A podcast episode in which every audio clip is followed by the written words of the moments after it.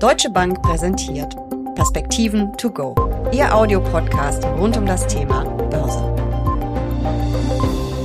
Halbzeit. Nein, es geht ausnahmsweise mal nicht um Fußball, sondern natürlich um die Börse. Die ersten sechs Monate des Jahres bescherten Anlegern hohe Kursgewinne, zumindest mit Blick auf die Indizes. Der Startschuss für die Rallye fiel allerdings schon ein paar Wochen früher. Und nun, wie geht es weiter? Wie teuer sind Aktien mittlerweile? Welche Branchen lohnen sich noch? Droht ein Sommerloch? Oder werden die Notenbanken die Märkte weiter stützen? Darüber sprechen Uli Stephan, Chef Anlagestratege der Deutschen Bank und ich in der aktuellen Folge der Perspektiven to go. Mein Name ist Jessica Schwarzer und damit herzlich willkommen. Es wird sicher nicht langweilig, das zweite Halbjahr an den Märkten, oder Uli? Nein, ich glaube, ganz das Gegenteil ist richtig. Ähm, wir werden ein sehr spannendes zweites Halbjahr erleben. Äh, wir werden sicherlich Notenbanken, die äh, weiterhin mit sich ringen, ob sie die äh, Kaufprogramme zurückführen, wann sie das tun, möglicherweise Zinsen anheben. Wir haben ja schon ein paar Notenbanken gesehen, die hier diesen Trend eingeleitet haben. Bisher noch nicht die ganz großen, aber immerhin. Wir werden eine Fiskalpolitik haben, die äh, weiterhin äh, starken Raum einnimmt. Äh, Frau von der Leyen ist dieser Tage durch Europa gereist und hat den Recovery Fund in Anführungsstrichen verteilt. Joe Biden ringt mit dem Kongress um sein zweites Konjunkturprogramm, was die Stoßrichtung Infrastruktur hat. Wir werden weiterhin darüber diskutieren, wie wir den Umwelt- und Klimaschutz nach vorne bringen, wo auch dadurch Kosten getrieben werden wie man die ausgleicht, wer die Unternehmen sind, die dann äh, diese Lücke füllen können, also die entsprechenden Produkte und Dienstleistungen haben, damit wir äh, die Pariser Klimaziele äh, einhalten können. Wir werden wahrscheinlich politisch weiterhin über die Blöcke reden. China, der Westen in Anführungsstrichen, die USA, Russland. Also ich glaube, da sind eine ganze Menge neben der Bundestagswahl, die man ja vielleicht auch noch kurz erwähnen sollte, sind da eine ganze Menge Themen auf der Palette und das verspricht doch ein sehr spannendes zweites Halbjahr. Bevor wir im Detail nach vorne schauen, schauen wir doch einmal äh, zurück. Der DAX äh, notiert über 15.000 Punkten. Hast du damit zum Jahresbeginn gerechnet? Nein, ehrlich gesagt nicht. Ich glaube, wenn ich das richtig im Kopf habe, sind wir mit einer Prognose von 14.800 ins Jahr gestartet, haben sie dann äh, zwischendurch angehoben, sind ja mittlerweile quasi auch schon wieder an den Kurszielen. Aber das ist sicherlich eine Folge dieser deutlichen Erholung. Das ist sicherlich eine Folge dessen, dass die Unternehmensgewinne deutlich steigen, also schon gestiegen sind, aber auch die Erwartungen weiter nach oben genommen worden sind und natürlich auf der anderen Seite der Alternativen. Es gibt immer noch keinen Zins, obwohl die Konjunktur äh, doch zunehmend besser läuft und das führt dann dazu, dass Aktienanlagen relativ gesehen, obwohl sie sicherlich hoch bewertet sind historisch, relativ doch nach wie vor interessant sind. Ich weiß es gar nicht genau, aber ich glaube, der DAX hat 13, 14 Prozent mittlerweile year to date zugenommen, äh, zugelegt. Wie sieht es denn in den USA oder in Europa insgesamt oder eben auch in Asien aus? Sehen wir die überall, diese rasante Kursbewegung? Äh, das ist tatsächlich so. Der DAX liegt bei 13,7 Prozent im Plus year to date. Wenn man beispielsweise in den Eurostox guckt, äh, dann sind wir sogar noch ein Stück höher. Da sind wir beim Stocks, Entschuldigung, beim Stock 600, äh, da sind wir bei 17 Prozent. Und wenn ich sogar den S&P 500 äh, nehme, dann sind wir bei 15 Prozent. Also nicht sehr weit auseinander, aber alles gut im zweistelligen Bereich. Und das ist für ein halbes Jahr sicherlich schon eine außergewöhnliche Entwicklung. Wenngleich man sagen muss, die Sektoren weichen da auch sehr stark voneinander ab. Wir reden ja immer gerne von Quartalen, von Halbjahren, von Jahren, aber eigentlich passt das ja gar nicht zur Realität äh, an den Märkten. Ich habe es vorhin schon gesagt, der Startschuss äh, für die Rallye ist ja schon am 6. November gefallen. Einen weiteren Schub gab es am 5. Januar. Was war da los? Ja, Jessica, die ganze Entwicklung ist natürlich sehr stark von äh, Corona überlagert. Wenn ich mir die Höchststände angucke, dann haben wir die am 19. Februar letzten Jahres erreicht. Seitdem, und zwar wir reden über den Höchststand, hat der DAX immerhin auch 13 Prozent hingelegt. Also wer hätte das gedacht, dass wir über dem Höchststand vom letzten Jahr äh, schon wieder liegen.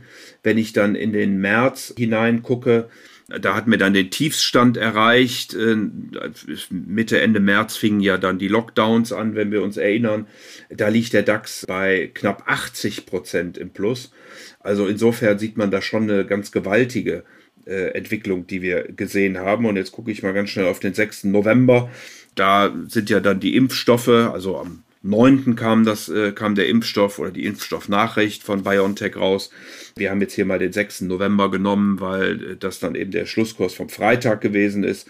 Seitdem hat der DAX immerhin 25 Prozent äh, zugelegt. Äh, wie gesagt, deutlich positive Entwicklung, aber große Spreizung bei den einzelnen Sektoren. Und dann kam ja noch der fünfte Erste, die Wahl in, in Georgia. Das hat ja auch nochmal ein bisschen Rückenwind gegeben.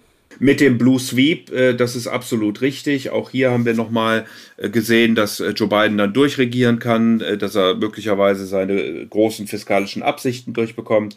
Der deutsche Aktienindex, das ist jetzt nicht zu verwunderlich, ist dann natürlich ähnlich wie Year to Date, also bei plus 14,3 Prozent seit äh, dieser Georgia-Wahl am 5. Januar. Apropos Quartale, wir haben ja auch wirklich tolle Zahlen gesehen. Kann das so weitergehen? Also vor allen Dingen mit Blick jetzt auf die Unternehmen. Ja, ja, also die Unternehmensgewinne sind natürlich schon sehr gut reingelaufen. Die Gewinnprognosen sind aber sogar noch weiter nach oben revidiert worden. Also ich habe hier mal einen Vergleich vorliegen auf äh, einen Monat, auf drei Monate und auf sechs Monate. Und wenn ich mir das angucke, das sind dann sozusagen die Analystenschätzungen im Konsens, also ein Durchschnitt aller äh, Analysten, wobei die besten und die schlechtesten rausgerechnet werden, ist aber eher jetzt eine methodische Frage. Also insgesamt sehe ich da überall Pluszeichen egal in welchen Sektor ich gucke, egal ähm, in welche Region ich gucke und auch egal, ob ich den ein, drei oder sechs Monats äh, Zeitraum nehme.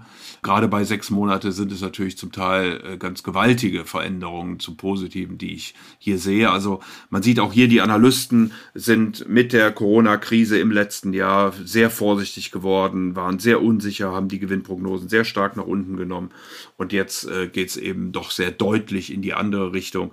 Äh, das ist äh, im Grunde ähnlich und da haben sie, äh, da hat man dann auch sozusagen einen der ganz großen äh, Treiber hier auf der äh, Gewinnseite, beispielsweise die Energieunternehmen.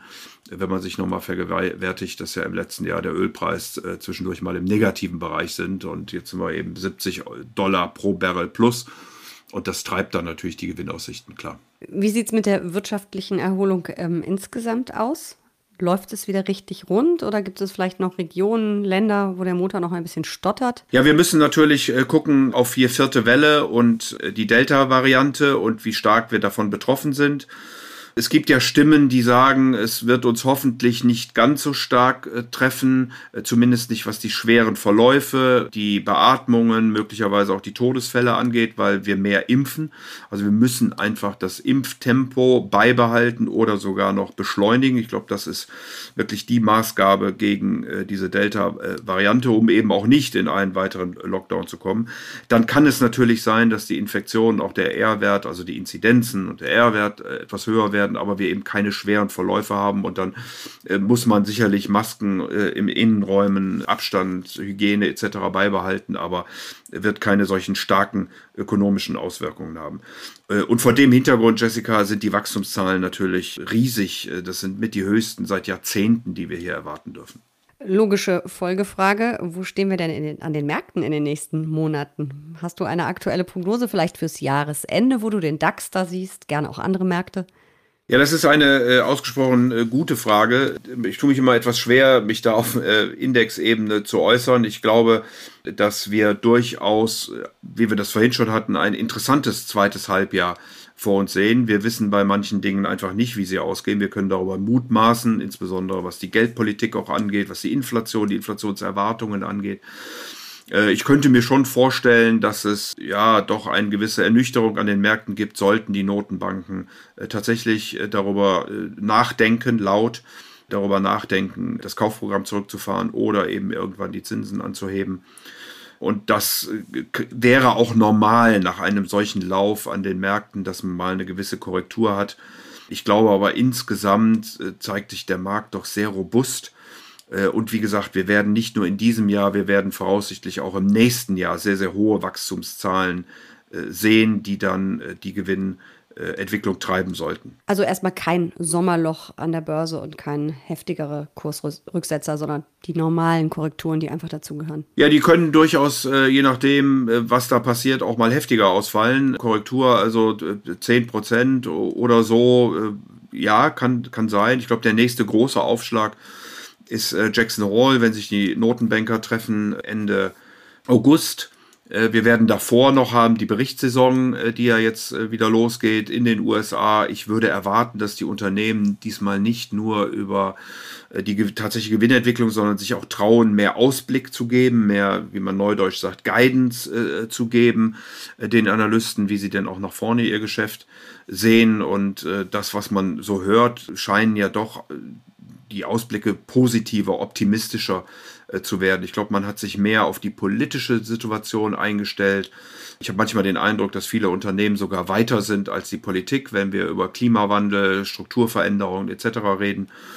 Und das wird sicherlich eine große Rolle spielen. Und wie gesagt, man muss dann gucken, welche Unternehmen sind wie bewertet, wer kann davon profitieren, wo sind die Gewinnaussichten nach vorne hin die besten. Und da kann man sicherlich auch Richtung Jahresende noch einiges an Chancen dann mitnehmen. Vielleicht werden wir ein bisschen konkreter. Wo gibt es denn noch halbwegs günstige, moderat bewertete Aktien? Welche Branchen sind da einen äh, Blick wert? Ja, das sind nach wie vor viele zyklische Branchen, die hier aus meiner Sicht interessant sind. Ob das die Energie ist, ob das die Materialien, Grundstoffe sind, Chemie, Stahl, solche Sachen, äh, auch in den USA die Luxusgüter, also äh, Konsumgüter, die man sich dann leistet, wenn es einem wieder besser geht, wenn man optimistischer in die Zukunft guckt. Ich glaube, das wird äh, eine Rolle spielen. Wir werden wahrscheinlich einen ganz guten Arbeitsmarktbericht in den USA sehen. Hier darf man nicht vergessen, äh, dass in den Winter- oder in den Frühjahrsmonaten dieser Arbeitsmarkt wahrscheinlich zurückgehalten war durch äh, die Schecks, die vom Staat an die Haushalte geschickt worden sind. Die Finanzwerte sollten ganz gut performen. Ähm, in Europa sind es dann eben auch die Basismaterialien. Das ist so ähnlich wie ähm, die Materials in den USA.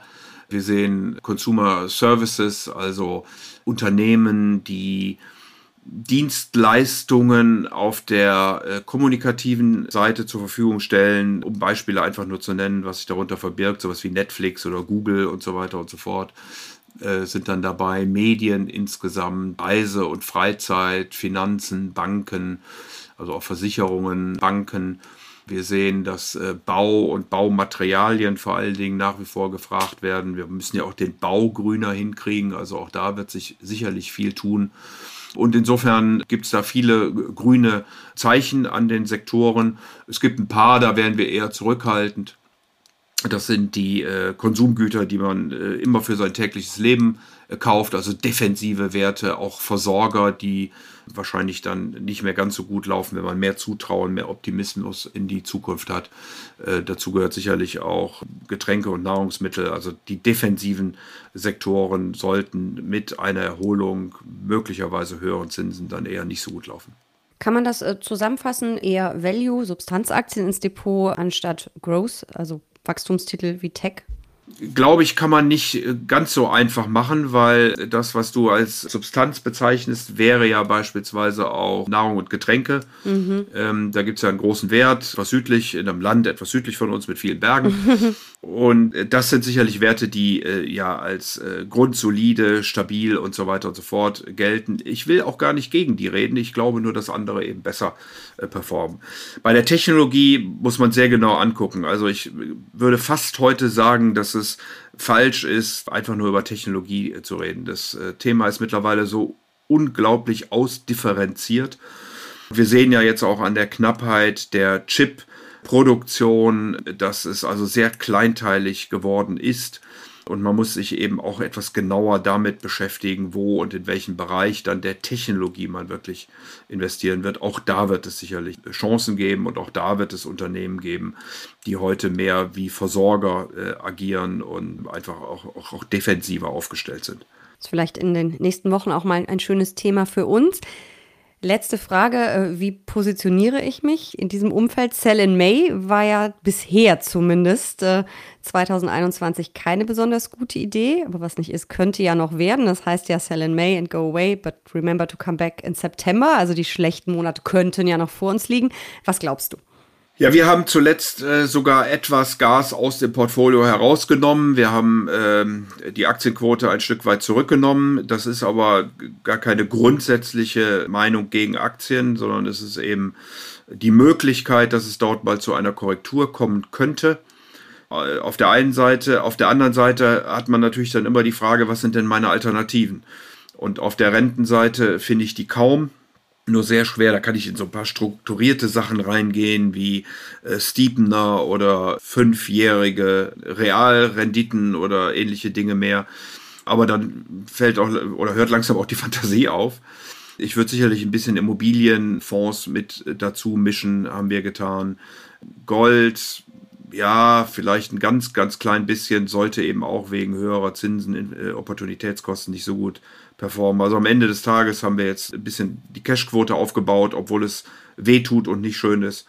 Und äh, müssen dann eben gucken, wo und wann wir wieder in die Märkte reingehen können und wo sich Opportunitäten ergeben auf der zyklischen, noch preiswerteren Seite. Das heißt, du würdest Kursrücksetzer eher als Chance denn als Risiko sehen? Ich würde Rücksetzer äh, zum Kaufen nutzen von Aktien, ja. Das würde ich, das würde ich tun, ja. Wunderbar. Vielen Dank für diese Perspektiven to go. Aber sehr gerne.